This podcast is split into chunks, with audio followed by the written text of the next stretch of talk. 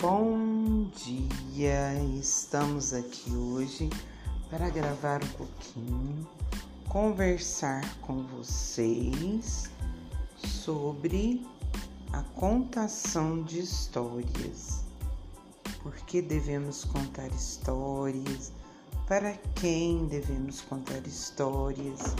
E assim vamos seguindo para uma problemática que é muito importante nas escolas, nas famílias.